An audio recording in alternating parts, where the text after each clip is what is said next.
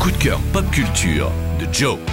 Cette semaine, énorme coup de cœur bande dessinée qui n'est pas une BD mais un ouvrage qui parle de BD et Franquin crée à la gaffe, édité ce 9 novembre 2022 chez Glénat. C'est même beaucoup plus que ça puisque c'est un livre d'entretien avec l'une des figures emblématiques de la BD franco-belge, l'immense Franquin, André de son prénom, le créateur de Spirou et Fantasio, du Marsupilami et de Gaston Lagaffe. Franquin est né en Belgique en 1924 et son œuvre a participé à faire de la BD un art majeur à travers des œuvres exigeantes, novatrices, pleines d'inventions et jamais vulgaires. Si vu de l'extérieur on peut penser que Franquin représente l'archétype de de la BD à papa, le livre Franquin créé à la gaffe permet de mettre en perspective cet a priori et de s'apercevoir qu'en réalité, sa BD reste complètement d'actualité, particulièrement Gaston justement, parce que lire Gaston à l'heure des startups, des open space et des happiness managers au boulot, c'est un peu comme relire euh, George Orwell à l'heure du métaverse, c'est édifiant. Pour revenir au livre Franquin créé à la gaffe, c'est un pavé délicieux de plus de 400 pages d'entretien entre Franquin et l'écrivain Numa Sadoul,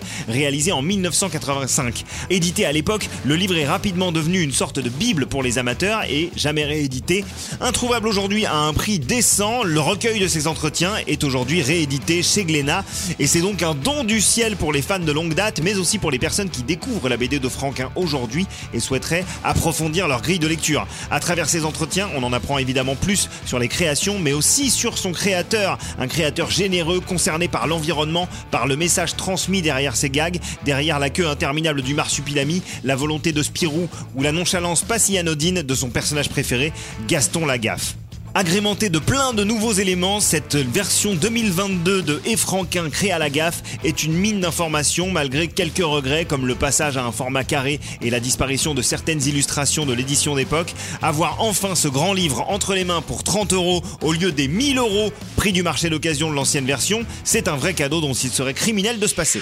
Retrouvez toutes les chroniques de WeFM en podcast sur wefm.fr.